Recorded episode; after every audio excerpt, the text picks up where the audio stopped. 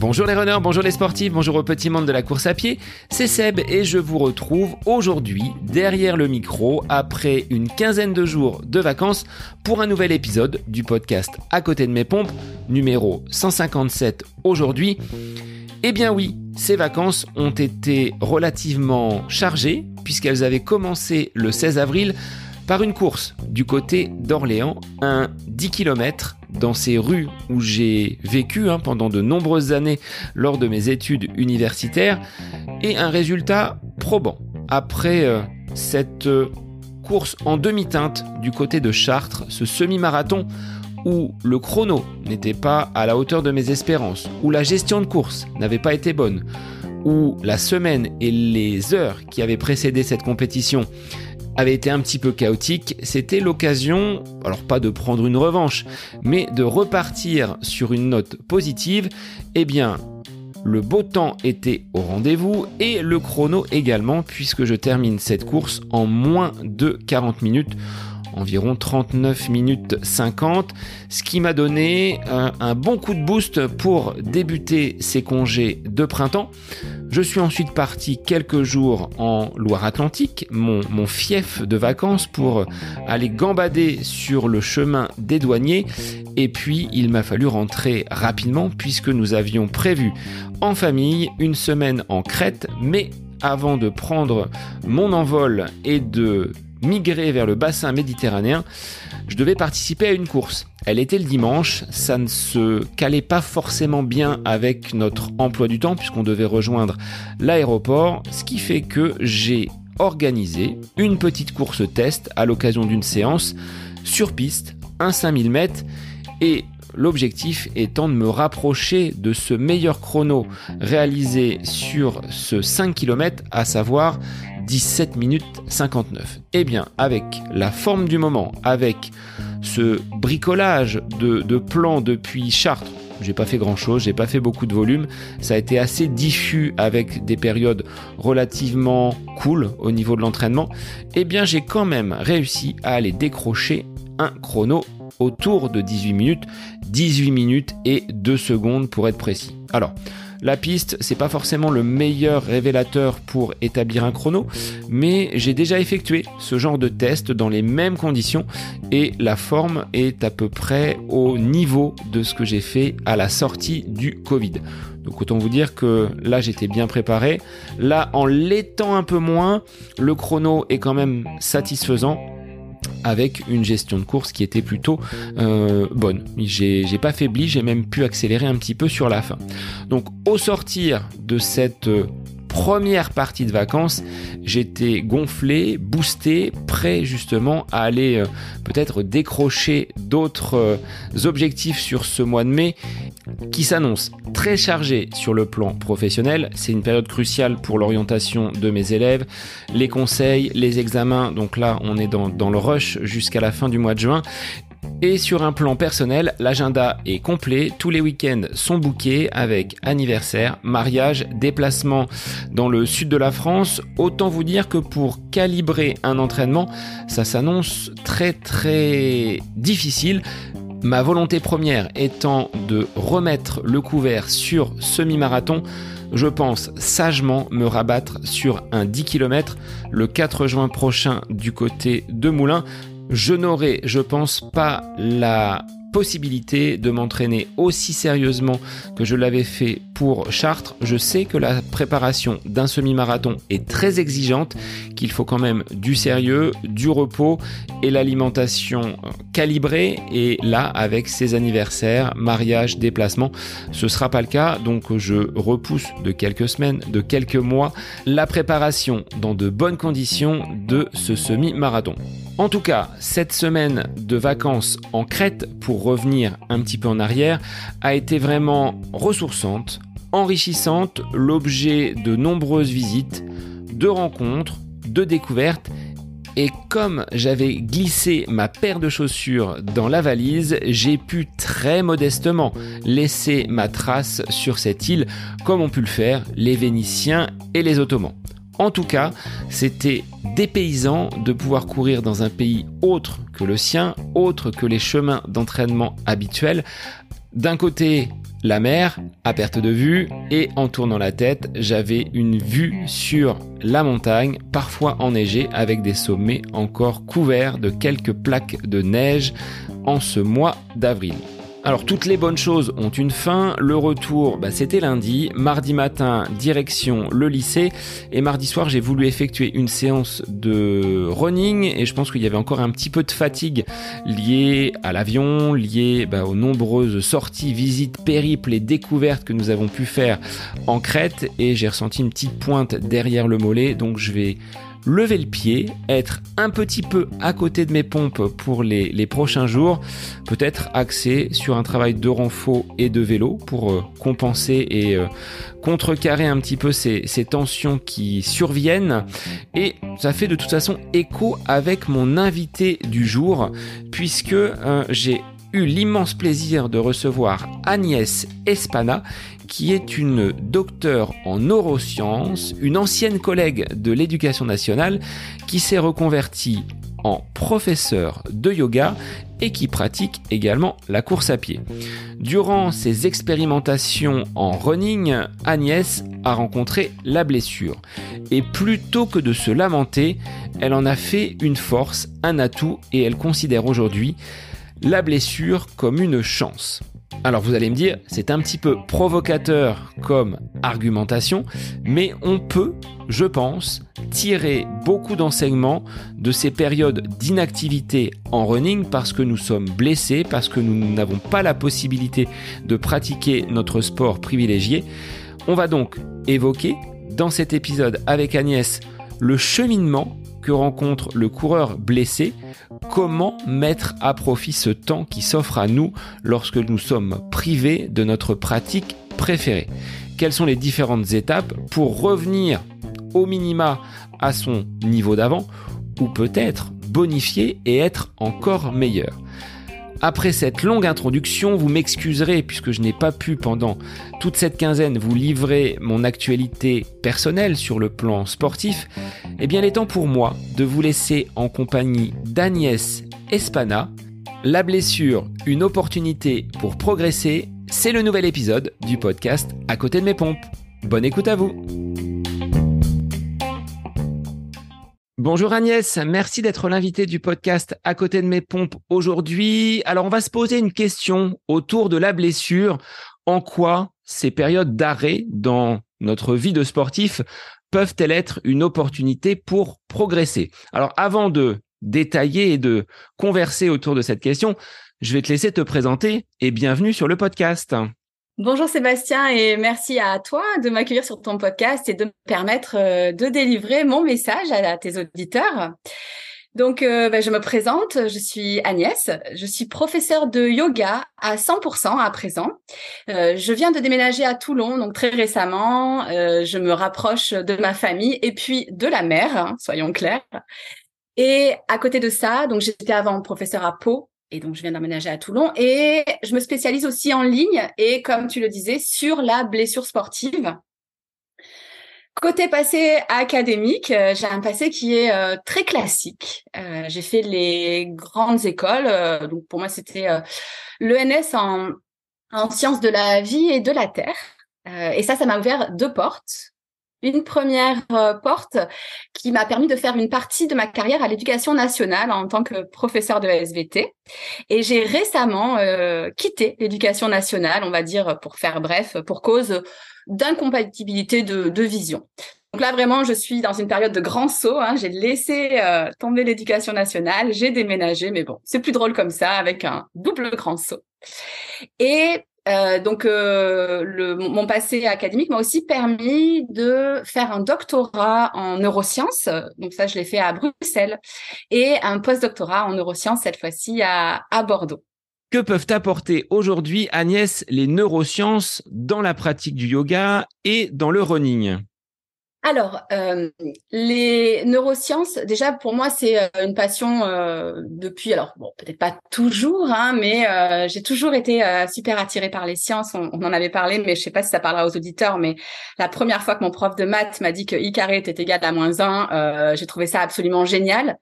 Pareil, la première fois qu'on m'a parlé de l'effet placebo, j'ai trouvé ça euh, juste fantastique. Donc déjà, pour moi, c'est quelque chose de vraiment euh, ancré en, moi, cette passion euh, des sciences. Et puis, j'ai aussi une passion du sport, une passion du coup du corps, du rapport au corps. Et les neurosciences, pour ça, c'est vraiment quelque chose de privilégié. et donc, voilà aussi pourquoi je suis allée vers les neurosciences, en particulier dans les sciences. Et ce que j'en tire, c'est plusieurs choses. Déjà, un aspect scientifique et, rationnel. Je pense que je l'ai à la base, mais ça m'a vraiment permis euh, de, de le travailler, notamment quand on fait un doctorat, un postdoc, on est vraiment confronté à cet aspect scientifique. Hein. Et puis, euh, ça m'a permis d'avoir une connaissance euh, des limites, enfin des limites de ce qu'on sait, une certaine humilité en fait par rapport à ce que je peux déclarer comme vrai ou pas vrai. C'est-à-dire que voilà, il y a des choses où on sait que c'est vrai, c'est prouvé scientifiquement. Il y a des choses où on ne sait pas. là, euh, voilà, là-dessus, je vais être très claire. Je vais dire, je sais pas. Euh, j'ai pas la, justement la science infuse. Donc ça, je trouve c'est important d'avoir ça. Ça m'a permis d'avoir aussi un esprit un petit peu critique, justement, de valider euh, des mécanismes qu'on va connaître en, yoga, par exemple la méditation. Ok, on me dit que c'est bien, mais euh, est-ce que vraiment c'est vrai scientifiquement? Euh, Et puis, comme je disais un petit peu, de prendre du recul par rapport à des choses qui peut-être vont être un peu plus entre guillemets perchées. Donc ça, je le rejette pas du tout. Mais en tout cas, voilà, je prends du recul. Je dis peut-être, peut-être pas, mais je vais pas faire d'affirmation dogmatique. Et la dernière chose, ça peut paraître assez euh, bizarre, mais je vais rejoindre l'épisode avec euh, Cyril Gindre qui parlait des études scientifiques et qui parlait de l'unicité de la personne. Et ça, c'est assez génial parce que on peut avoir des études scientifiques avec des probabilités, avec des statistiques, et ça vraiment euh, c'est super important hein, de, valider statistiquement. Euh, on ne pourra pas affirmer n'importe quoi si c'est pas validé statistiquement. Par contre, ce qui va être important, c'est d'avoir conscience que parmi ces statistiques, les individus sont uniques. Et ça, c'est super intéressant. Et en yoga, c'est plus qu'utile parce que les gens qu'on a en face de nous sont euh, voilà à chaque fois uniques et il faut vraiment le, le prendre en, en compte. Alors tu parlais des bienfaits de la méditation et si on le met en opposition avec la science, est-ce que c'est pas contradictoire ou est-ce que c'est complémentaire? De pouvoir, entre guillemets, évaluer les bienfaits de la méditation. On va être sur du ressenti personnel. C'est un petit peu en opposition avec des faits, avec des choses que tu peux euh, vraiment quantifier, ce que la science, entre guillemets, nous fait ressortir. Alors, euh, bah écoute, euh, non, pas, pas, pas, du tout en fait, parce que ok, tu vas évaluer euh, des, choses entre guillemets qui vont être un peu plus, euh, comment dire, un peu plus euh, subjectives, mais euh, le stress, les pathologies liées au stress, euh, ça c'est pas subjectif. Tu peux très bien évaluer hein, ton, ton échelle de stress sur une échelle de 0 à 10. Euh, donc, on va, on va quand même essayer de quantifier les choses, mais je suis sûre que euh, les auditeurs euh, peuvent très bien dire, OK, aujourd'hui, je suis sur une échelle de stress de 1 et aujourd'hui de 10. Ce qui est important avec ces études de méditation, c'est de respecter ce qu'on fait dans des études classiques. respecter le fait qu'on ait un groupe contrôle, par exemple, des choses toutes bêtes comme ça. je vais pas faire méditer des gens et puis dire, oh ben, ils vont mieux. et puis, ben, ça veut dire que la méditation, ça marche. Non, je vais faire un groupe contrôle qui ne médite pas en vrai, je vais faire aussi peut-être d'autres groupes avec d'autres euh, d'autres pratiques. Et là, c'est pareil. Euh, il y a des pratiques qui sont euh, très efficaces également. Hein. Il n'y a pas que la méditation. Je prétendrai jamais que la méditation c'est la réponse à tout dans dans la vie. Hein. Mais en tout cas, on sait que la méditation aide, ça c'est certain. Et en plus, on a même montré que ça crée des, des remaniements au niveau du cerveau notamment au niveau de la plasticité euh, synaptique. Donc, grâce à la méditation, je vais venir euh, remodeler tous mes circuits neuronaux. Et ça, ça, ça a été prouvé. Alors, ça a été prouvé avec plutôt des, des, grands méditants, donc des gens qui méditent vraiment énormément, mais on sait que ça va être également applicable à des gens qui méditent un peu moins, avec forcément un peu moins d'impact. Et puis, Là, j'ai envie de dire aussi, euh, il y a aussi tout simplement le, bon sens entre guillemets, c'est-à-dire essayer de méditer euh, juste quelques, quelques minutes pendant une semaine et je vous garantis que vous allez ressentir quelque chose. Donc, juste aussi faire voilà la découverte par soi-même, ça peut être très intéressant. Justement, sur cette méditation par soi-même quelques minutes, comment tu pourrais nous expliquer comment y arriver, comment on va débuter. Est-ce qu'il faut être guidé? Est-ce qu'il faut de la musique? Euh, Est-ce qu'il faut être assis? Est-ce qu'en courant, on peut également méditer en étant dans l'action? Si tu avais quelques petits conseils à nous donner avant de d'entrer vraiment dans, dans l'épisode lié à la blessure, mais la méditation, comment on débute si euh, on n'est pas vraiment adepte et que l'on n'a jamais pratiqué euh, cette, cette activité? C'est super intéressant comme, question. Euh, déjà, je veux déculpabiliser les auditeurs, c'est-à-dire que globalement, quand on est sportif, qu'on aime bouger, la méditation, c'est pas le truc qui attire le plus de prime abord. Soyons clairs, ça, je le sais bien. Je voulais aussi euh, lever euh, une première idée préconçue. La méditation, ce n'est pas du tout ne plus penser. Euh, ça, c'est euh, euh, vraiment un mythe qu'il faut absolument chasser de, nos esprits. La méditation, au contraire, hein, je vais accueillir mes pensées, mais je vais les regarder comme ce qu'elles sont, c'est-à-dire des productions de mon mental. Et je vais les laisser passer. Ça, c'est vraiment la base de la méditation. Euh, on peut prendre des images, ça peut être euh, bon les nuages dans le ciel par exemple, ça peut être des bateaux sur un fleuve que je laisse passer sans embarquer, ça peut être des bulles de savon qui éclatent. Moi je donne même parfois l'image des pop-up sur l'ordinateur qui s'ouvrent et puis qu'on ferme en fait. Donc l'idée c'est vraiment d'apprendre à prendre du recul par rapport à ses pensées. Ceci ne dit pas comment le faire et ça ça va être particulier à chacun.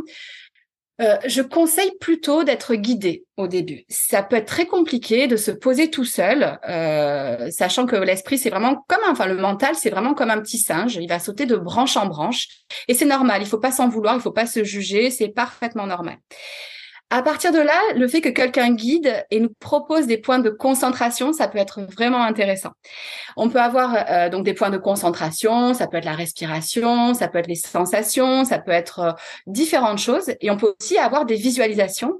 Et ce qui peut être sympa, c'est qu'elles peuvent même être euh, ludiques en fait ces visualisations. Donc c'est pas quelque chose qui doit forcément être austère et ennuyeux. Et par rapport au fait de de courir en méditant, je dirais que c'est tout à fait possible et je suis même sûre que les auditeurs, euh, euh non, enfin oui, méditant en, courant, donc là c'est dans le sens, je suis sûre que les auditeurs méditent déjà en courant.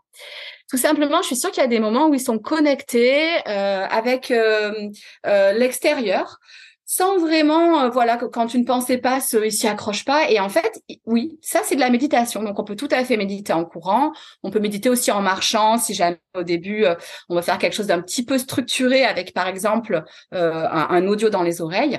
Et marcher, c'est possible aussi. Donc rien n'est interdit. comme je dis souvent, la police du yoga ne viendra pas vous arrêter. Donc il n'y a pas de souci à avoir de ce côté-là. Agnès, quel est ton lien avec la, course à pied pour que aujourd'hui tu souhaites justement travailler avec des sportifs, des coureurs à pied, et on va le voir hein, par rapport à ce que tu réalises comme autre activité en plus de ton activité de professeur de yoga, de travailler sur la blessure. Comment tu as cheminé sur un plan sportif? Quelle est ta carrière sportive? Euh, alors, euh, bah, je, je, dirais très clairement, j'ai pas de carrière sportive. Hein. Vraiment, moi, je me considère euh, comme ce que j'appelle une sportive euh, du, du dimanche. J'ai, voilà, euh, j'ai fait, alors en, en, course à pied, j'ai, voilà, j'ai, j'ai pas de palmarès incroyable. J'ai fait aussi beaucoup de danse, de pole dance. J'ai fait quelques compétitions en, en semi-pro, mais voilà, c'est pas quelque chose euh, où euh, je vais euh, étaler mes, médailles. Par contre, je suis vraiment quelqu'un qui a une pratique qui est ancrée depuis très très longtemps. ça m'arrive d'aller courir un semi-marathon toute seule. C'est quelque chose donc qui, qui, me plaît et j'ai quand même des volumes d'entraînement qui peuvent être importants. Alors évidemment, je me compare pas à quelqu'un qui ferait de, de l'ultra trail, voilà j'ai pas du tout cette euh, ambition. Par contre, euh, je suis une coureuse qui court avec plaisir et avec joie. Et ça, je trouve que c'est vraiment important à souligner. euh, j'ai un rapport spécial avec euh, le sport parce que donc ça fait partie de ma vie depuis toute petite. J'ai d'ailleurs euh, hésité. Je voulais faire à la base des un sport-études en gymnastique et puis bon à l'époque ça n'a pas trop emballé mes parents. En plus voilà on a déménagé. Bref ça s'est jamais fait. Mais comme quoi je reviens quand même au, corps et au sport. Donc j'ai cette voilà j'ai ce rapport vraiment où pour moi c'est un pilier et je pense que du coup ça me permet de comprendre aussi le sportif blessé sachant que moi, je, je suis euh, vraiment, je dirais, euh, ceinture noire en blessure. C'est-à-dire que j'ai expérimenté un nombre de blessures assez incroyables. J'en ai heureusement tiré beaucoup de leçons et c'est ça aussi, au-delà de, euh, de, de, ce que je sais, on va dire, de ce que j'ai appris autour de la blessure sportive, il y a aussi cette expérience qui vraiment m'aide et, me guide. Donc, je sais pas si tu veux que je parle un peu de mes blessures maintenant ou. Alors ton CV de, de blessé, si on peut l'appeler ainsi, c'est pas forcément euh, quelque chose que l'on souhaite mettre en avant, mais tu l'as dit. Hein. J'aime bien cette expression ceinture noire en, en blessure. Donc là, tu as un, niveau d'expertise assez important et euh, on l'a tous. Hein. un sportif qui, euh, dans sa pratique, ne rencontre pas la blessure. Alors, aux auditeurs, à vous de nous dire si parmi vous, certains n'ont jamais été blessés, mais on l'a tous au moins vécu une fois. Donc, je te laisse euh, bah, détailler les, différentes blessures que tu as eues et on dérivera sur ce projet que tu mènes depuis quelques mois de façon audio également. Euh, en fait, si j'insiste sur mes blessures, c'est juste aussi pour déculpabiliser un peu les, auditeurs parce qu'il y a quelque chose d'un peu culpabilisant quand on est blessé et je trouve que c'est hyper important justement de, de, passer au-delà de ce jugement qu'on peut avoir de, de soi-même. Euh, donc je vais raconter déjà ma première blessure, juste le contexte euh, parce que j'ai fait vraiment des grosses erreurs. J'en suis pas du tout fière, mais maintenant je suis ok avec ça. Je suis passée à autre chose. Je me blesse plus. Enfin, je croise les doigts parce qu'on peut jamais dire qu'on se blesse plus, mais ça fait très longtemps que je ne me suis pas blessée. Ma première blessure, c'était lors de la préparation du semi, euh, non pardon, du marathon euh, de Paris. Je, bah, j'étais doctorante à l'époque, donc je faisais mon, doctorat en neurosciences, donc je travaillais quand même beaucoup.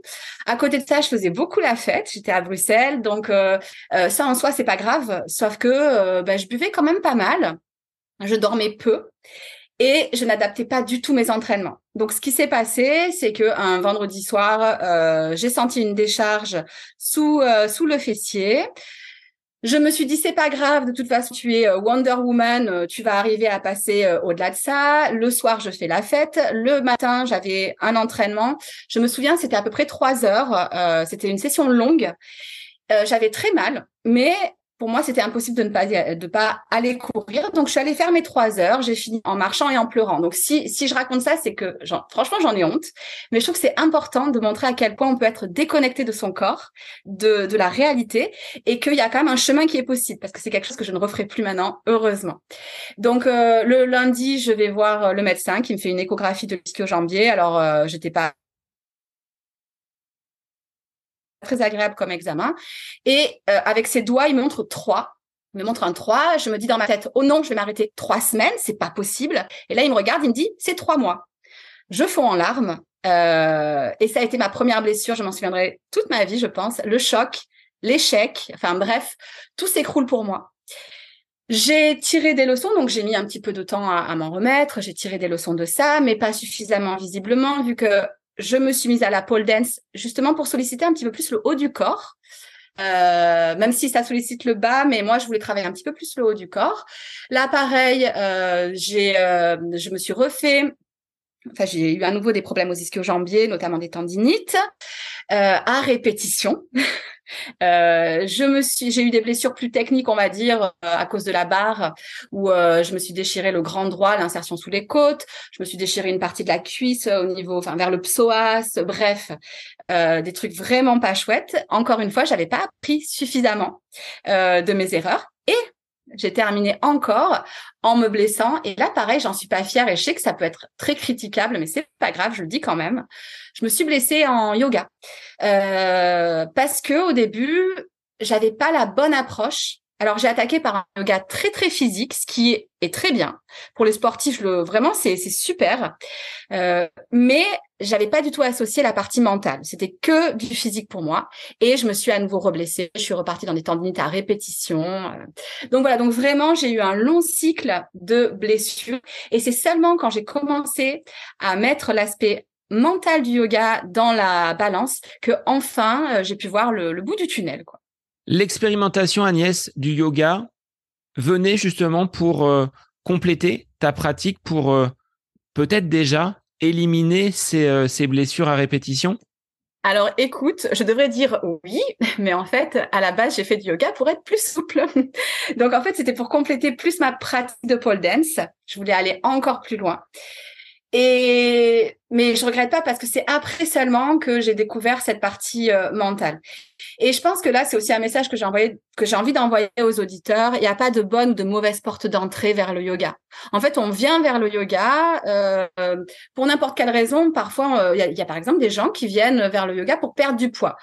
Euh, certains profs vont dire euh, c'est pas bien, le yoga c'est pas fait pour perdre du poids. En fait, si la personne vient pour ça, il faut l'accueillir et je suis sûre qu'elle découvrira d'autres choses derrière. Donc vraiment, quelle que soit la porte d'entrée, euh, moi je vous invite à, à venir dans l'univers du yoga.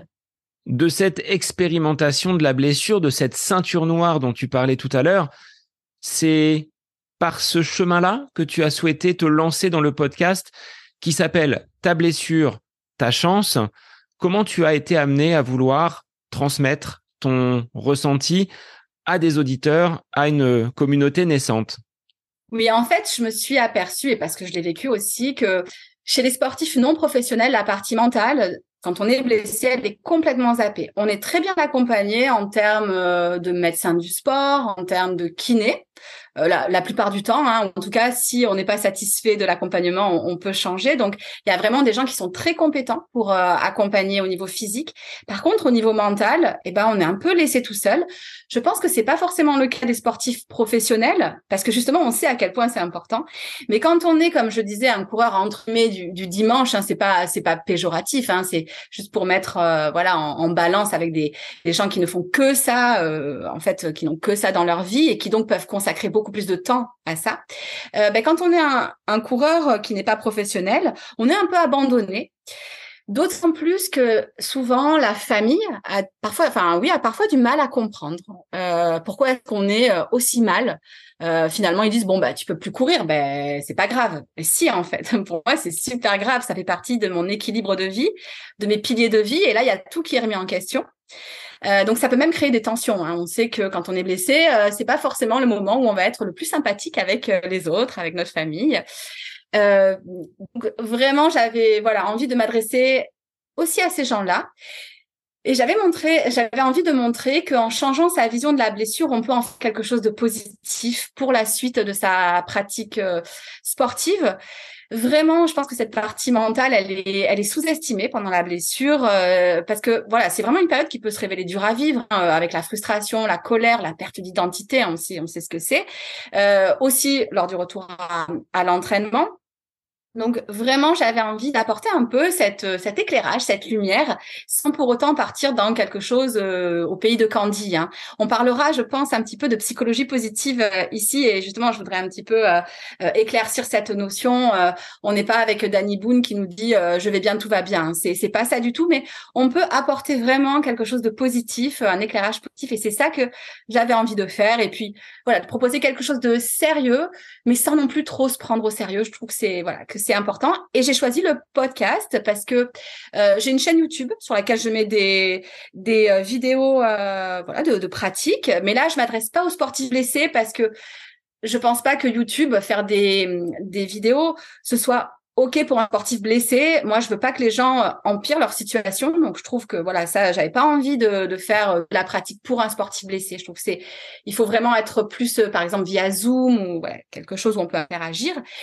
Et du coup, j'ai choisi le podcast. En plus, honnêtement, euh, qui n'écoute pas de podcast en courant euh, bon, Je suis sûre qu'il y, a, bon, y a plein de sportifs hein, qui en écoutent pas, mais je pense qu'il y a une bonne dose de sportifs qui mettent euh, voilà une voix dans, leur, dans leurs oreilles. Et j'avais vraiment envie de le faire parce que moi-même, je suis une grande auditrice de, de podcasts. La question que l'on s'est posée pour euh, préparer l'épisode, c'est en quoi cette blessure rencontrée par le sportif va-t-elle être une opportunité pour progresser. C'est un petit peu provocateur, mais euh, on, va détailler justement ces, euh, ces différents aspects. Selon toi, comment vient la blessure? Là, on parle à la doctorante en neurosciences. Qu'est-ce que tu as constaté? Qu'est-ce que dit la science? À quel moment ça lâche? À quel moment survient une tendinite, un claquage, une blessure que l'on ne prévoit pas? On est bien 10 secondes avant et ça lâche. Qu'est-ce qui se passe? Alors écoute, je vais te décevoir parce que j'ai pas de réponse euh, qui va être euh, toute faite, vraie pour tout le monde. Je suis désolée. en fait, ça va être propre à chacun. Par contre, on va pouvoir trouver des, grands axes de, de, réflexion. Avant toute chose, je le répète parce que c'est important, je n'aimais pas de jugement euh, sur les gens qui se blessent. Ça, c'est super important de le dire parce que on n'a pas à, à, ajouter de la culpabilité à une période qui déjà est difficile. Euh, il peut y avoir, j'ai envie de dire, deux grands cas. Il y a un cas qui va être en fait le plus simple, c'est un problème physique. Ça, voilà, ça peut être bah, juste euh, bah, une blessure comme je me tords la cheville. Ça, je, alors je dis pas que c'est pas grave, mais c'est des choses qu'on va pouvoir euh, finalement soigner euh, assez rapidement. Il va falloir accompagner le sportif, on va dire pendant la blessure pour qu'il se sente mieux, moins stressé, moins frustré. Ça, ça peut être vraiment intéressant. Mais il n'y a pas forcément à aller creuser vraiment davantage derrière. Par contre, dans des blessures qui vont être plus récurrentes, dans des blessures où on sait très bien qu'on n'a pas écouté son corps, où on sait très bien que la blessure, elle allait arriver. Et on est allé quand même au-delà. Ça va être des problèmes un peu plus profonds qui vont euh, finalement être, euh, être soulevés. Alors, je dis pas qu'il faut forcément faire euh, 10 ans de psychothérapie. non, non, pas du tout. Quoique, pourquoi pas hein, Ça peut, franchement, peut-être, mais en tout cas, moi, c'est pas ce que je vous propose. Euh, par contre, je crois que ça va être vraiment euh, important de se poser des questions, de prendre le temps de se poser des questions sur ses objectifs, sur le pourquoi. Pourquoi est-ce que euh, finalement je, je fais du sport? Ça, c'est pas une question qui est facile.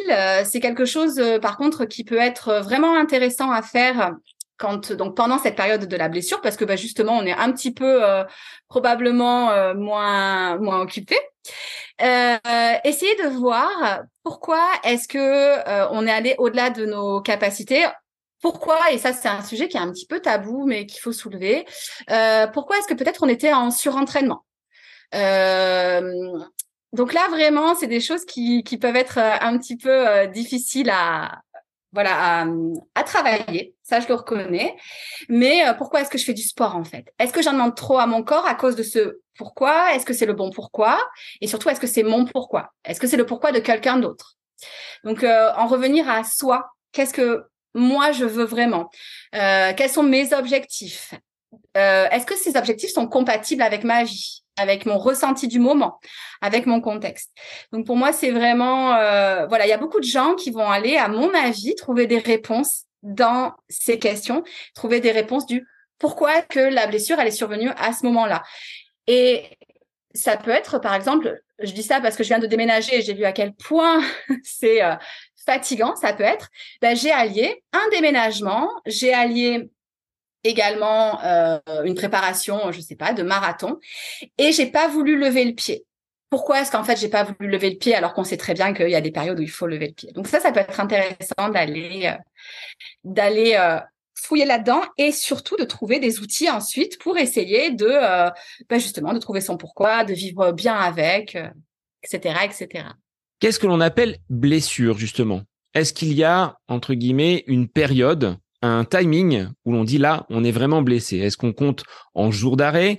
Est-ce qu'on est sur euh, quelque chose de récurrent comme la tendinite et qui va nous empêcher de pratiquer, on va dire librement? Parce que si on s'écoute, si on veut pratiquer notre activité running sans bobo, ça n'arrive presque jamais.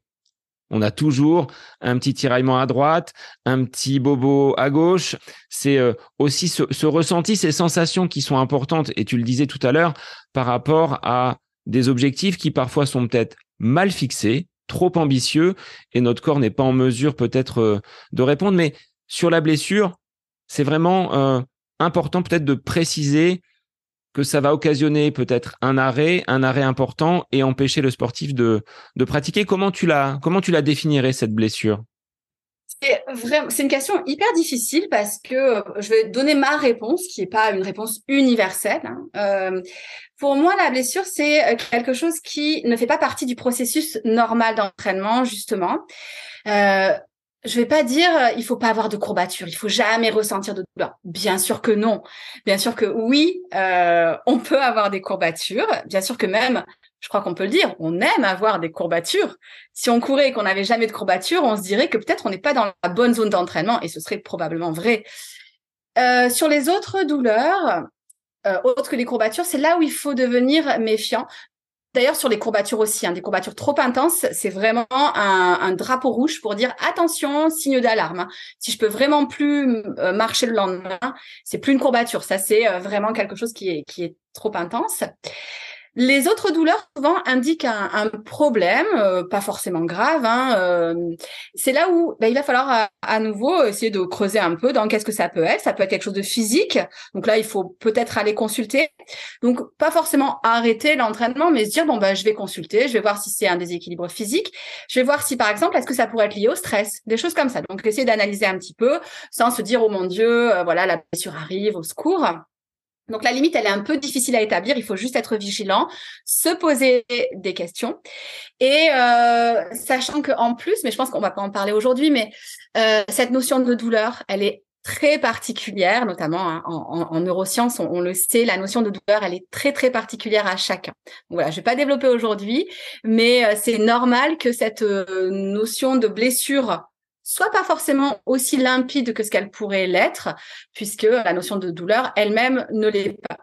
Donc, euh, et puis par rapport à la, à la durée, euh, bien sûr qu'on peut avoir des blessures chroniques et c'est bien sûr les, les plus embêtantes, c'est ces blessures chroniques qui reviennent et qui reviennent et qui reviennent et qui sont probablement celles qui sont les plus difficiles à gérer et qui vont demander d'aller creuser euh, le plus et d'être le plus prises en charge au niveau mental parce qu'elles sont très très dures à, à vivre. Mais on en parlait tout à l'heure, on est un peu dans le déni quand on rencontre ces blessures chroniques. Un sportif, un runner, même du dimanche comme je peux l'être, on se dit bon, j'ai cette douleur-là, c'est pas grand-chose, ça va finir par passer, sauf que les semaines avancent, les entraînements se succèdent, la blessure ne disparaît pas, la gêne ne disparaît pas, jusqu'à ce qu'on arrive au moment fatidique, là où on est vraiment obligé de stopper son, son activité. Et peut-être que si on avait écouté un petit peu plus ses sensations dans les semaines précédentes, réduit un footing de 10-15 minutes, ne pas avoir fait la dernière fraction pour absolument finir l'entraînement tel qu'il était prévu, peut-être qu'on n'irait pas euh, dans, dans ce mur et dans cette période d'arrêt derrière. Donc je pense qu'il y a aussi une pédagogie à apporter aux coureurs, qu'ils soient attentifs à leurs sensations. Il y a certains plans et tu vas me rejoindre, c'est ton côté enseignant qui va, qui va ressortir, Agnès, mais il y a ce que l'on planifie et il y a ce que l'on réalise. Et il y a souvent un décalage. Si je reprends mon exemple de classe, mon programme, il est établi, mais ça se passe pas comme je l'ai, euh, on va dire, souhaité on prend un petit peu de retard ou on est un petit peu en avance, c'est rarement le cas, mais on s'adapte. Et sur la course à pied, sur la planification, je pense qu'il faut être également dans cette euh, optique-là de sensibiliser les coureurs à avoir peut-être le contrôle sur leur entraînement. C'est pas parce que l'entraîneur va leur dire vous avez cette séance-là aujourd'hui, il faut absolument faire 10 fois 400 mètres à cette allure-là. Bah, il faut tenir compte comme tu l'as dit, de l'état de stress, de l'état euh, mental, de la vie de famille, de la vie professionnelle qui est impactante. Si on coupe et si on scinde vraiment ces deux aspects-là entre le sportif et tout ce que l'on vit à côté, on risque d'aller plus rapidement vers la blessure. Ouais, je vais je vais pas euh, aujourd'hui aller euh, dans euh, vraiment l'écoute du corps. Je vais pas détailler l'écoute du corps parce que voilà ça ça mérite un un épisode à, à part. mais c'est vrai que c'est fondamental, bien sûr, d'écouter son corps. Alors est-ce que ça veut dire qu'il faut s'arrêter à chaque fois que j'ai un bobo? Non. Mais comme je disais, première chose, c'est important de prendre l'avis d'un médecin, d'un kiné. deuxième chose, c'est important, bien sûr, de tenir compte de ses sensations. Et là, on dit, bah oui, mais c'est facile, du coup, euh, euh, voilà, il suffit de réajuster. Et c'est vrai que c'est du bon sens, hein. sauf que les gens ne le font pas. Et pourquoi ils le font pas? Eh ben, il faut aller chercher au niveau du mental. On est dans une société où on nous dit, euh, bah, tu vaux quelque chose uniquement si tu performes, euh, et où vraiment on a ces espèces de d'objectifs fixes qu'on qu'on se met et dont on ne veut pas, enfin qu'on ne veut pas lâcher. Et c'est là où le yoga a vraiment toute sa place, c'est que le yoga apprend un petit peu à lâcher prise par rapport à ça. Alors attention, je veux pas dire que si on se met au yoga, on n'aura plus d'objectifs, euh, on va finir euh, dans son canapé à gober des M&M's. c'est c'est pas du tout ça. Mais ça veut dire que ça va nous apprendre euh, à mettre un petit peu de distance entre nous, notre valeur et notre pratique sportive. De pas identifier ma valeur à ma pratique sportive, moi, je sais que je me suis blessée à cause de ça, parce que je pensais que j'étais quelqu'un de bien que si je performais. Maintenant, très honnêtement, le yoga m'a appris à aller au-delà de ça. Alors, bon, ça fait un peu bisounours quand on dit ça, mais euh, c'est vrai que en yoga, on a une règle de vie qui s'appelle Ahimsa, qui est la bienveillance envers les autres, hein, bien sûr, mais aussi la bienveillance envers soi-même. Et on peut même aller au-delà, c'est l'amour de soi-même. Alors c'est un bien grand mot et pourtant c'est hyper important parce que je crois que le rapport au sport, il est souvent teinté de cet amour ou de ce désamour de soi-même. Et euh, le yoga peut vraiment permettre de travailler là-dessus parce que euh, on va un petit peu voilà se se détacher de ses performances, se détacher de euh, euh, voilà ce que je sais faire. En fait, on va juste s'aimer parce qu'on est un être humain et comme tout être humain, on a le droit, euh, voilà, d'être respecté. Et ça, c'est quelque chose que vraiment qui infuse à travers le yoga. Il n'y a pas de cours pour apprendre ça, mais c'est quelque chose que le yoga transmet. Euh, ça met un petit peu de temps, mais vraiment, ça permet d'être un petit peu plus serein par rapport à, ça. Du coup, aussi par rapport à son rapport aux autres. Il y a plein de choses qui vont être teintées avec ça. Mais ça rejoint ce que tu disais tout à l'heure sur ta pratique, comment tu l'envisages, c'est-à-dire qu'on est sur un running plaisir et ça doit être de toute façon au centre de nos préoccupations. Si à partir d'un moment on réalise un entraînement ou un plan qui occasionne peut-être du dégoût, le fait de ne plus avoir envie d'aller faire telle ou telle séance et que l'on perd justement cette euh, euh, notion de, plaisir, on est euh, peut-être pas sur le chemin de la blessure, mais arrive un moment donné, ça risque de nous en demander un petit peu trop et d'être euh, confronté bah, à ces euh, périodes d'arrêt, à ces tendinites. Moi, ce que je dis aux personnes que je peux accompagner dans l'entraînement en tant qu'apprenti entraîneur, mais je le vois avec les échanges que j'ai avec mon entraîneur également, c'est ça. On a mis au cœur de notre pratique le plaisir. Fais-toi plaisir avant tout. Si derrière, il y a des chronos, s'il y a des choses qui vont tomber, des performances qui vont être améliorées, très bien. Mais d'abord, le plaisir avant tout. Oui, complètement. Et justement, c'est souvent quand on a un mauvais pourquoi, enfin un mauvais, je dis pas mauvais pourquoi, c'est quand on a un pourquoi qui est pas aligné, on va dire, c'est un petit peu euh, plus correct comme terme. Quand on est, quand on a un pourquoi qui est pas entre guillemets aligné, on va perdre souvent cette joie. C'est vraiment un indice qu'il y a un souci, qu'il y a quelque chose à, à, corriger. Et je crois que la joie, euh, le plaisir de pratiquer, c'est au cœur de la pratique. Euh, mais on perd ça, on perd ça à cause euh, bah, des injonctions qu'on met, du euh, il faut que tu performes. Et c'est marrant, il y a, un livre qui s'appelle Humanité, une histoire optimiste. je crois que l'auteur, du coup, j'avais pas préparé cette cette référence, mais je crois que c'est Brugman, l'auteur ou Brugman. Bref, si vous tapez optimisme, une non, pardon, humanité, une histoire optimiste, je vais y arriver. Euh, vous, allez tomber sur, sur le livre. Et justement, ce livre montre à travers des études scientifiques, ou plutôt à, à travers la revisite d'études scientifiques, que l'homme à la base, c'est un être qui est joyeux, euh, qui est euh, en fait un être qui est euh, bon, qui est sociable, qui aime s'amuser, c'est un être joueur et qui perd ça justement avec la société qui, qui, nous enferme un petit peu là-dedans. Et je critique pas la société, hein, je, sais très bien de vivre en société, mais il faut avoir conscience que ça peut créer des déséquilibres au niveau voilà de, de notre pourquoi, tout simplement. Alors Agnès, on va poser le contexte on est sportif blessé, quelles sont les différentes étapes dans cette euh, gestion de la blessure que l'on va pouvoir rencontrer au fur et à mesure des jours, des semaines, peut-être des mois pour certains? Est-ce qu'on est dans un processus comme le deuil, avec euh, peut-être le déni, de la colère, une acceptation pour ensuite euh, trouver une forme de, sérénité? Toi, ce, ce, cette dégringolade en, U, on est sur une pente descendante avant de toucher le fond pour euh, petit à petit remonter Oui, complètement. il faut savoir que déjà, la blessure, c'est souvent perçu comme un échec. Et l'échec, il est dur à vivre, d'autant plus en, en, France. On a une culture de l'échec qui est assez, euh, euh, qui est assez négative. C'est-à-dire que euh, au lieu de dire OK, bon ben tu t'es planté, maintenant qu'est-ce que tu en fais? Euh, On est plutôt à dire tu t'es voilà, tu t'es planté, c'est pas bien. Et je pense que en tant que prof à l'éducation nationale, euh, moi c'est quelque chose que j'essayais de véhiculer le, fait que l'échec c'est quelque chose qui en fait peut être positif, mais disons que globalement c'est pas quelque chose qui est très véhiculé. Donc déjà première chose, on va être dans quelque chose qui est difficile euh, par rapport euh, à, à, cet échec. Donc ça peut être, oui, comparé à un deuil. Alors, bien sûr, entre guillemets, c'est moins grave qu'un deuil, même s'il n'y a pas d'échelle hein, de, gravité dans, la souffrance. Hein. On peut, souffrir très très fort euh, parce qu'on est blessé, et euh, c'est voilà, c'est complètement euh, entendable. Il y a même des gens qui font des dépressions euh, lié à, à, la blessure. Et d'ailleurs, là, je voulais juste, et j'en profite pour passer le message, si jamais euh, vous, vous, sentez qu'il y a des, voilà, qu'il y a une dépression qui pourrait pointer le bout de son nez en lien avec cette blessure, c'est important d'aller consulter. Hein. La, la, dépression, c'est une pathologie qui se soigne, notamment c'est une pathologie où on sait qu'il y a des déséquilibres au niveau euh, du cerveau, hein, des déséquilibres au niveau des, de la quantité des, neurotransmetteurs. Euh, donc ça peut se soigner, surtout si c'est une dépression qui est euh, liée à un événement particulier. Donc il ne faut pas hésiter à aller consulter. C'est tout à fait entendable de, de faire une dépression parce qu'on s'est blessé.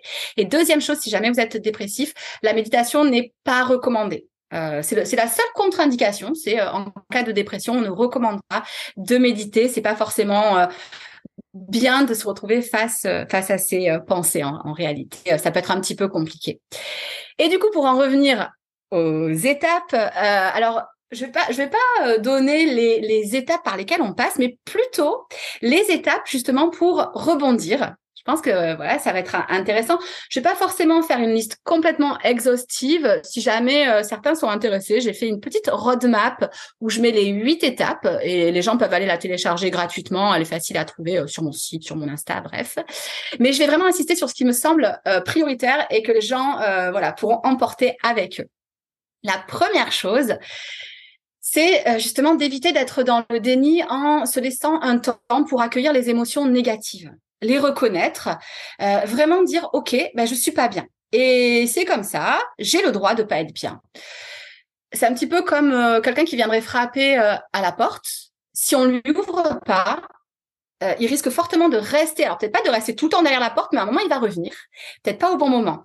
Alors que si on lui ouvre, on va pouvoir l'observer et peut-être, si c'est une émotion négative, lui dire OK, je t'ai vu, Merci. Mais par contre, je vais pas te laisser rentrer, je vais pas te laisser euh, installer euh, ta tente dans mon salon. Ça, c'est pas possible. Et on va justement passer à une deuxième phase qui va être essayer de ne pas s'engluer dans ces émotions euh, négatives. essayer un petit peu de entre guillemets défocuser, donc de, de ne pas faire de zoom sur notre situation, sur voilà ce cette épreuve qui, qui, arrive et qui est une épreuve. Et là, je voulais juste insister sur le fait que si vous avez tendance à, à focuser, euh, je sais pas si ça se dit, mais c'est pas grave. Allez, à faire le focus. Focaliser. focaliser, c'est ça. Parce que ouais, je parle anglais, euh, voilà. à focaliser, c'est mieux. Euh, à, focaliser, c'est normal. En fait, votre cerveau, il est fait pour ça. Euh, il est fait pour euh, focaliser sur les choses négatives. C'est normal hein, à la préhistoire. Peut-être que vous avez déjà entendu cette, notion, mais il valait mieux se méfier des tigres à dents de sabre. Il valait mieux vraiment être très fixé là-dessus, faire très attention. Or, la société a changé. Il y a plus de tigres à dents de sabre. Il y a plus finalement de, de danger immédiat. Enfin, bien sûr, il y en a, hein, mais on va dire dans la dans la vie courante, il y en a beaucoup moins. En tout cas, la blessure n'en est pas un. Euh, il n'y a pas de, de danger de, de, mort a priori. Donc, le, le, cerveau, en fait, le problème, c'est qu'il n'a pas évolué aussi vite que euh, la société dans laquelle euh, on est. Et il est resté sur cette histoire de se focaliser sur les, euh, les choses qui sont négatives. Donc, euh, c'est normal parce que négatif égale danger. Donc, c'est quelque chose qui est fait pour protéger, euh, pour vous protéger, mais il faut en avoir conscience déjà et puis essayer justement de, changer un, petit peu ça. Donc, c'est normal, on va avoir tendance Hein, focaliser sur le négatif, bah, sur la douleur aussi. Hein. Et ça, c'est des exercices qu'on peut faire en méditation. Hein. essayer de euh, défocaliser sur la douleur. Ça, c'est vraiment quelque chose qui peut être intéressant. Et justement, j'en viens à l'étape suivante euh, importante qui est l'acceptation. Euh, c'est un mot qui est parfois un petit peu mal entendu, mal compris.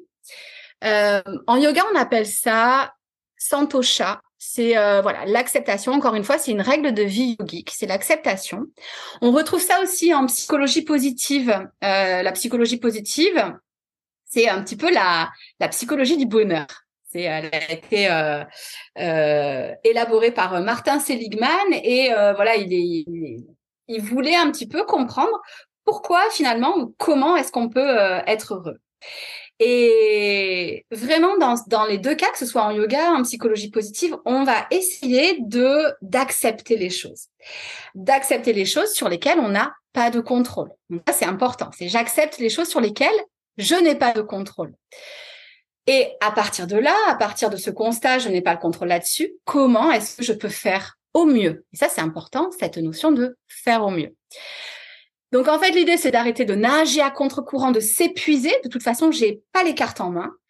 Donc au contraire, sur quoi est-ce que je peux mettre mon énergie? Et là, j'avais envie de citer euh, Christophe André, qui est un, psychologue et un psychothérapeute, et j'aime beaucoup sa citation qui, qui renvoie aussi un petit peu euh, aux, stoïciens, à la philosophie des, des stoïciens. Et cette citation dit euh, accepter, c'est choisir de se donner plus de force et de lucidité pour changer. Et je trouve que ça, résume beaucoup de choses. Donc vraiment, il y a, une erreur à pas faire qui est de confondre acceptation et résignation. D'accord euh, L'acceptation, c'est vraiment euh, je vais euh, quand même être actif. Par contre, je vais pas m'épuiser à lutter contre quelque chose que je ne contrôle pas. Donc vraiment ici, si on a deux phases, ce serait vraiment la phase de lucidité où je regarde mes émotions, j'accepte mes émotions sans les laisser m'envahir. Et vraiment, j'essaye de les accepter. Et ça, cette euh, phase d'acceptation, mais aussi euh, où on va essayer de cultiver les émotions positives, c'est super important. Parce que, et ça c'est scientifiquement prouvé, on sait à quel point le moral est important dans la guérison. Ça, c'est super important. C'est vrai dans la blessure, c'est vrai dans des pathologies, ça a été montré, dans des pathologies beaucoup plus lourdes comme les, cancers. On sait que le moral de la personne est un facteur prédictif de, de la guérison. En tout cas, ça fait partie des facteurs qui peuvent euh, voilà permettre de donner plus ou moins euh, d'espoir euh, de, de, guérison. Et hum, donc ça, voilà, ça c'est vraiment la, la première partie. Et ensuite, je dirais ce qui est important, il y a deux autres phases dont je voudrais parler. C'est l'analyse des erreurs, bien sûr. Euh, Est-ce qu'on peut tenir, Agnès, un petit carnet? Comment on va justement cheminer ces émotions dont tu parlais tout à l'heure, cette euh, acceptation? Est-ce que le temps que l'on a, puisque l'on ne peut plus le consacrer à notre activité préférée, à savoir le running, est-ce qu'on peut l'utiliser pour euh, justement ces séances un petit peu d'introspection, de, de réflexion? Quels outils tu pourrais donner aux, auditeurs pour cette première phase? Et puis on va voir les exercices que tu proposes pour euh, cette phase euh, de, compréhension et d'analyse des erreurs qui ont été commises. Oui, complètement. Euh, là, il y a vraiment des outils et d'ailleurs, il faut être proactif. Donc, qui dit proactif dit se saisir d'outils qu'on nous propose. Alors, le seul problème, c'est que souvent, c'est des outils entre guillemets calme euh, parce que bah, justement on est obligé de se poser. Donc parfois c'est normal, ça peut être un peu dur pour le sportif, mais il peut voir ça un petit peu comme quelque chose d'exploratoire, euh, un petit peu de, curiosité, euh, d'exploration. On peut avoir pour arriver à, justement à travailler sur ses émotions, bah, tout simplement la, la méditation. Ça, c'est quelque chose de super important. On va pouvoir en plus, peut-être qu'on y reviendra, travailler plein d'autres choses à travers la méditation, mais Vraiment, tout simplement, je vais observer. OK, comment est-ce que je me sens? Euh, Ça va me permettre aussi d'apaiser un peu le mental. Euh, en fait, d'ailleurs, c'est le on va dire, c'est le but du yoga dans un des textes euh, qui, sont les, Yoga Sutras de Patanjali, c'est un des textes de référence du yoga. On dit que finalement, le yoga, c'est apaiser les fluctuations du mental. C'est le but du yoga. Et la méditation, bah, elle est là pour ça. C'est un petit peu comme un lac euh, où il y aurait des turbulences, on voit pas bien à travers et on va pouvoir guider le mental vers, euh, à partir de cet état agité, vers un état beaucoup plus apaisé. Un lac beaucoup plus calme et je vais pouvoir voir les choses de manière beaucoup plus objective en fait. Euh, et de là, je vais pouvoir me sentir mieux pour justement cheminer, travailler sur euh, mes, mes émotions positives. Alors, les émotions positives, ça peut se faire aussi par des mantras. Euh, par des affirmations positives, même si attention, euh, je mets en garde, euh, c'est pas en répétant, comme je disais, je vais bien, tout va bien, que ça va s'arranger. Hein, c'est un petit peu plus subtil. Il faut que le cerveau croit à ce qu'on dit. Si par exemple, je mets comme affirmation positive, je suis invincible, le cerveau le croira pas. Par contre, si je me mets en, affirmation positive, j'apprends à gérer ma pratique et cela va payer. Ça, c'est quelque chose que le cerveau que le cerveau peut croire, qui va pouvoir être euh, être utile. On a ce qui est aussi le ça, ça j'aime beaucoup cette pratique, le journal de gratitude. Ça, c'est quelque chose qui vraiment permet de changer d'état d'esprit. Euh, vraiment, c'est et ça c'est prouvé aussi scientifiquement. On sait que les gens qui tiennent un journal de gratitude se sentent mieux. Euh, et on sait aussi que les gens qui sourient euh, se sentent mieux parce qu'on sait que le, cerveau, donc, euh, quand on sourit, va, produire des, des, substances qui vont être source de bien-être. Et ce qui est encore mieux, c'est que que ce soit un sourire naturel ou pas, on va avoir cet effet-là. Donc on peut travailler sur des, choses comme ça. Euh, moi je sais que voilà, je propose pas du tout de yoga du rire, je suis pas formée là-dedans. Si ça intéresse certains, ils peuvent aller voir le yoga du rire. C'est quelque chose qui est un peu particulier, mais pourquoi pas? Moi j'en ai fait une séance, j'avais trouvé ça assez sympa. Mais ça peut juste être installer un sourire intérieur pendant ma méditation, euh, me connecter à ça. Euh, sans pour autant parler de sourire tout le temps en permanence, parce que là, on serait dans le déni. Hein. Le but, c'est pas de garder un sourire figé en permanence. Là, c'est l'inverse, c'est du déni. Mais juste infuser avec des choses qui sont un petit peu plus agréables. Et donc voilà, donc je dirais euh, tout ce qui est méditation euh, et pendant la méditation, on peut même venir infuser des choses euh, agréables, hein, des sensations agréables dans l'espace de la cage thoracique, par exemple, des mantras, un journal de gratitude et le journaling. Oui, je l'utiliserai aussi, donc c'est-à-dire le, le travail sur un carnet. Je pourrais l'utiliser pour vider le mental. Ça, c'est tout à fait possible. De l'écriture, euh, voilà, j'écris, je libère tout sur le papier, je m'en débarrasse. Euh, ça pourrait être euh, et après les carnets, ça peut être aussi intéressant au-delà de ça, donc le, journaling pour travailler sur des objectifs et bien sûr pour passer, enfin, pour mettre en place euh, un suivi d'habitude, euh, des, des, voilà, des, choses comme ça qui peuvent être vraiment ancrées sur le papier et qui peuvent aider à cheminer à travers cette blessure. Et ensuite, ce qui est chouette, c'est qu'on peut s'en servir à la reprise de l'entraînement. Pour aller vers cette reprise de l'entraînement, tu l'as dit, il faut identifier les erreurs. Quelle est la pédagogie? Comment on va fonctionner pour repérer ce qui nous a conduit jusqu'à la blessure euh, C'est justement c'est là, mais lors de la première blessure, euh, on, on l'aura pas fait euh, justement, mais c'est bah, tenir, comme tu disais, un carnet, ça peut être super intéressant. Tenir un carnet en mettant à l'intérieur ce qu'on pense pouvoir influer sur la blessure, influencer notre blessure. Ça peut être bien sûr mon volume d'entraînement, euh, ça peut être ça, ça je sais qu'il y a pas mal de sportifs qui le font. Ça c'est vraiment quelque chose qui est, on va dire, euh, voilà, accepté dans le milieu sportif. Mais y associer d'autres choses. Y associer vraiment le contexte. Euh, y associer le niveau de stress. Est-ce que je me sens stressée aujourd'hui? Y associer euh, les ressentis. Noter comment je me sens avant la séance, pendant la séance, après la séance. Donc vraiment faire un, un suivi au-delà juste des chiffres vraiment un suivi du ressenti. Et là, on va pouvoir peut-être établir des corrélations, euh, voir que à chaque fois que j'ai du stress, euh, ben, j'ai une douleur ici. Moi, je sais que à chaque fois que je stresse, euh, ben, notamment voilà par le déménagement, j'ai eu un gros pic de stress. Euh, je sais qu'au niveau de mon dos, j'ai une scoliose, je suis toute tordue. Euh, et ben je sais que je vais avoir des crispations qui vont s'installer. C'est pas grave en soi, je le sais, ça veut juste dire que je vais faire attention. Je vais pas euh, prévoir des choses euh, euh, de folie, des séances de folie. Donc, en fait, ça va être quelque chose, cette analyse d'erreur qui va demander un petit peu de temps, à part si vraiment c'est des choses qui sont flagrantes, qui va demander un petit peu de temps et qui va demander, voilà, de, d'investir un petit peu, mais je pense que ça vaut vraiment le coup.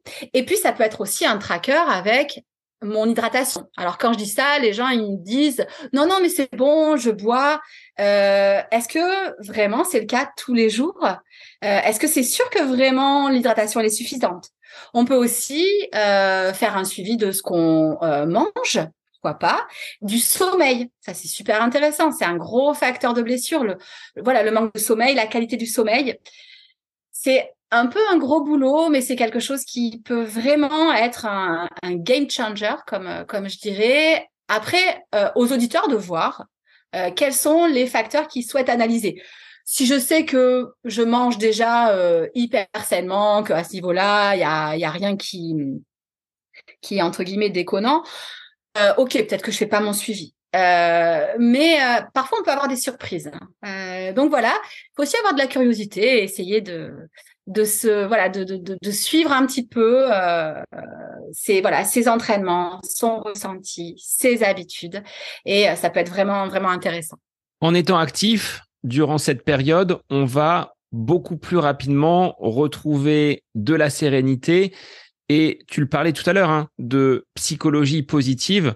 On tend vers une sortie de, de crise avec ces différents outils, ces différents éléments mis en place pour que le sportif alors, d'une, retrouve le plaisir de courir ou de pratiquer son activité, et derrière, soit capable, dans un délai euh, qui n'est pas identifié, mais si une blessure venait à pointer le bout de son nez, d'être capable peut-être de réduire euh, l'intensité, de réduire le volume et de ne pas aller mmh. jusqu'à cette nouvelle période d'arrêt. Ouais, de réajuster. En fait, moi, je parle souvent de réajustement, euh, voilà, de, de, de l'entraînement. Du coup, oui. Quelle était ta question?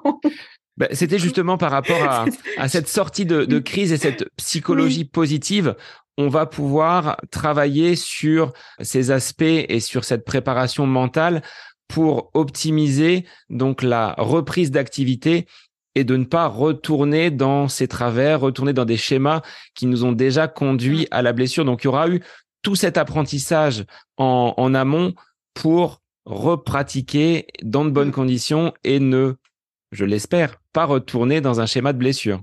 Ouais, ce que vraiment je conseille, c'est pendant la blessure, donc mettre en place ces outils, en profiter aussi pour mettre en place toutes les bonnes habitudes, parce qu'on a un petit peu plus de temps. Donc vraiment prendre ce temps pour se dire, bah, j'essaye de mieux dormir, euh, de bien m'hydrater, etc., etc.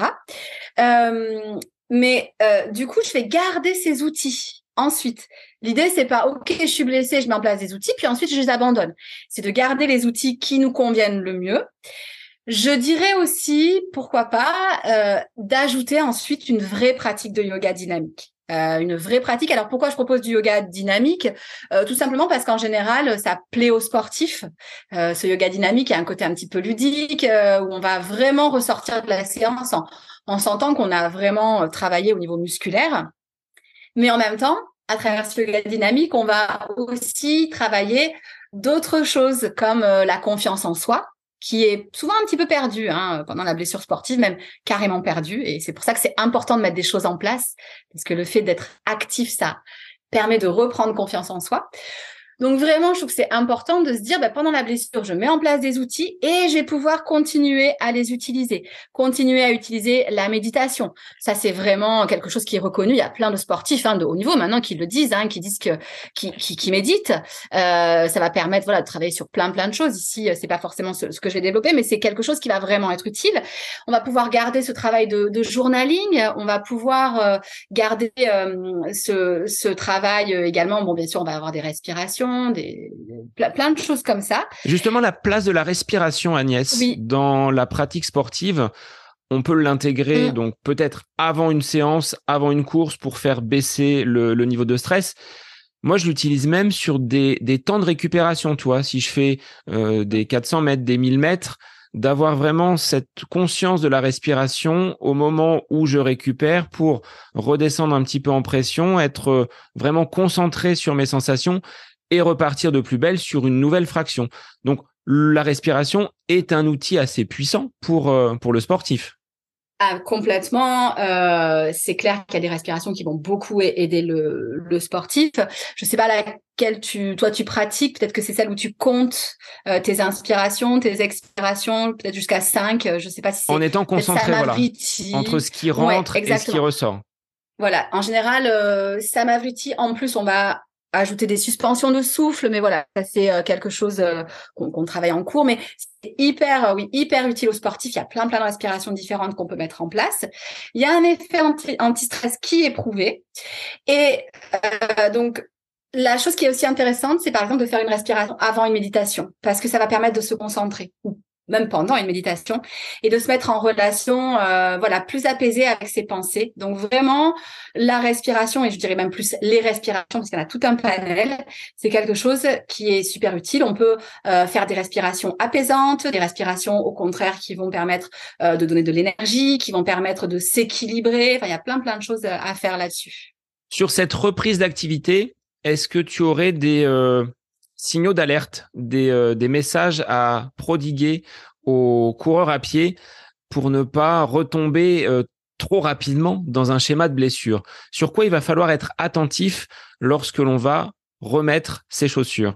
Mais je vais je vais revenir un peu à, à ce que j'ai dit, mais c'est euh, aussi donc bien sûr c'est sensations physiques. Donc j'ai dit hein, aujourd'hui je vais pas parler de de la connexion au corps, mais c'est vraiment de se connecter réellement à son corps et d'essayer de ressentir euh, un petit peu, OK, comment je suis aujourd'hui dans mon corps, ça c'est super important. Et c'est aussi d'en tenir compte. Et ça, c'est le travail euh, qui a été fait peut-être euh, avant sur justement le fait de mon pourquoi, le, le, le fait peut-être de me dire, bah, oui, j'accepte que ma reprise elle soit pas telle que je la souhaite parce que ça ça c'est pas prévisible en fait. Et c'est pour ça que tout ce qu'on a fait pendant la blessure, on va pouvoir le réutiliser après la blessure, au retour à l'entraînement. Et même d'ailleurs, euh, on va pouvoir l'utiliser dans plein de situations de la vie. En réalité, euh, quand on travaille sur cette blessure, on travaille sur notre résilience, voire sur ce qu'on appelle notre antifragilité, c'est-à-dire que j'ai un choc et je reviens encore plus fort.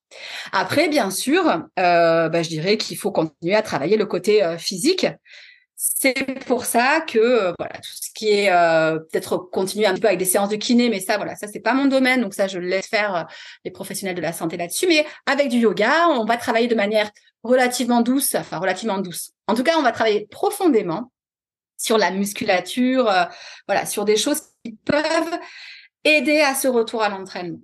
C'est ce qu'on disait Agnès avec Florence et Xavier sur cet épisode consacré à la lombalgie où on indiquait qu'il faut faire confiance à notre dos, par exemple, lorsqu'on est sujet à ces euh, blocages au niveau des lombaires.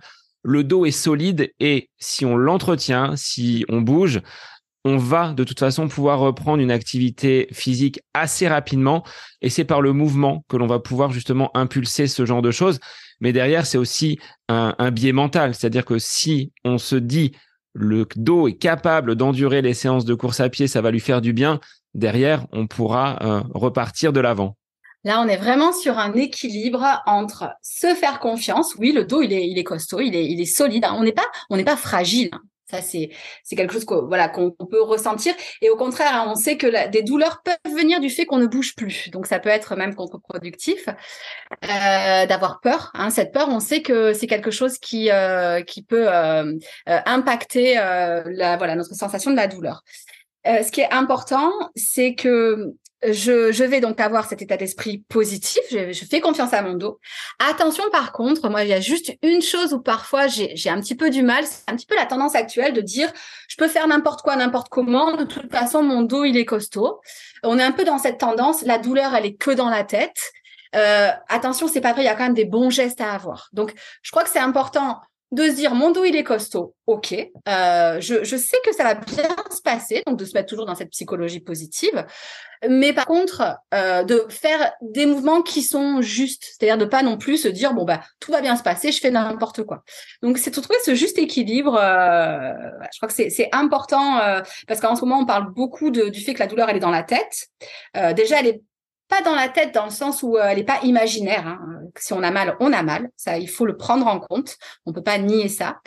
Par contre, euh, c'est vrai qu'il faut pas qu'elle nous empêche, en, tout cas que la peur de la douleur nous empêche d'avancer. C'est euh, c'est important. Donc à la question est-ce que la blessure peut être une opportunité pour progresser? On peut répondre oui alors.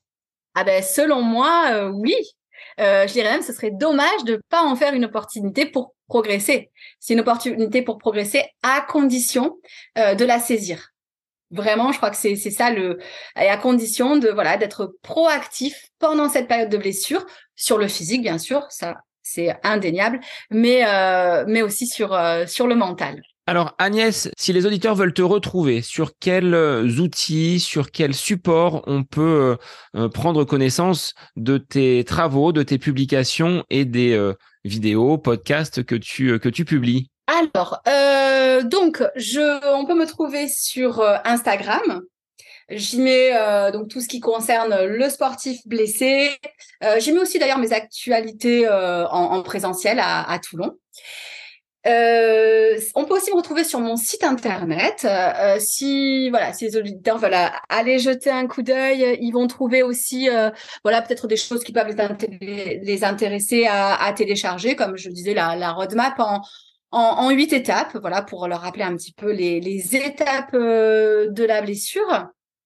Euh, le mieux, je dirais, c'est peut-être de s'inscrire à la newsletter parce que moi, c'est un peu le rapport privilégié avec les gens je tiens à dire, elle est juste bimensuelle. Après, je les, euh, voilà, je suis pas en train de leur envoyer euh, des messages tous les matins. je, voilà, je, je, rassure les auditeurs, je ne spamme pas.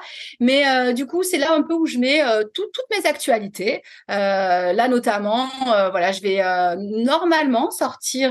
il n'est pas encore complètement fini, mais sortir un, un petit programme sur trois mois, mais qui sera pour le post-blessure cette fois-ci, où on va faire des séances en live et il y aura aussi euh, des, bonus d'accompagnement.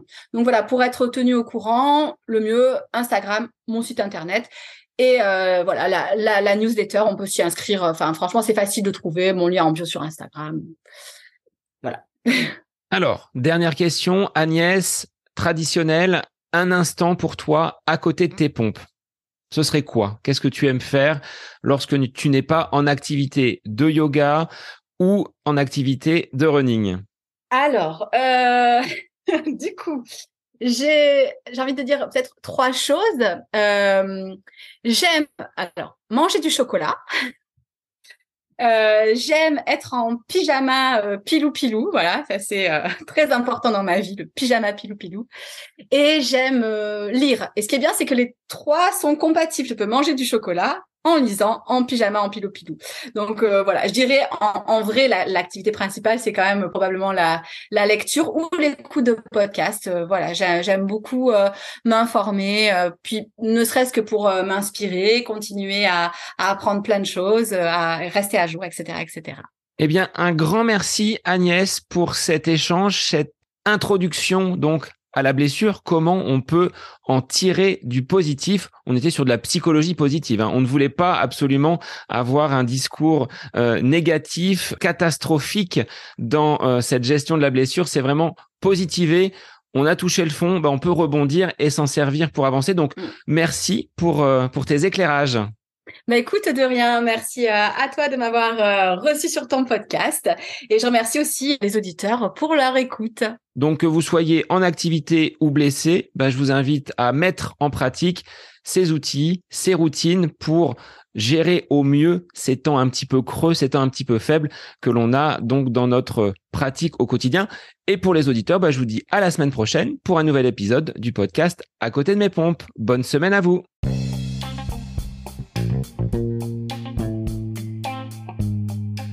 J'espère que cet épisode avec invité vous aura plu. Je vous remercie infiniment de votre écoute. Pour euh, faire remonter le podcast dans les classements, je vous invite à laissez une petite évaluation sur Apple Podcast, 5 étoiles, un petit commentaire, ça me fera énormément plaisir et vous permettrez au podcast d'être remonté, diffusé, euh, déployé sur euh, ces différentes plateformes de façon euh, bah, plus importante encore qu'il n'est actuellement. Et puis je vous invite à me retrouver sur les différents réseaux, hein, Facebook, Instagram. Laissez votre petit message, votre commentaire, ça me fait plaisir d'échanger avec vous. Si vous avez des questions, si vous voulez voilà échanger sur quelconque sujet, en lien avec la course à pied, mais pas que, parce que le sport c'est une philosophie de vie et c'est une passion qui nous anime de façon commune, donc n'hésitez pas à venir échanger avec moi. Sur ce, je vous souhaite une bonne fin de semaine, un bon week-end et je vous dis à la semaine prochaine pour un nouvel épisode du podcast À côté de mes pompes.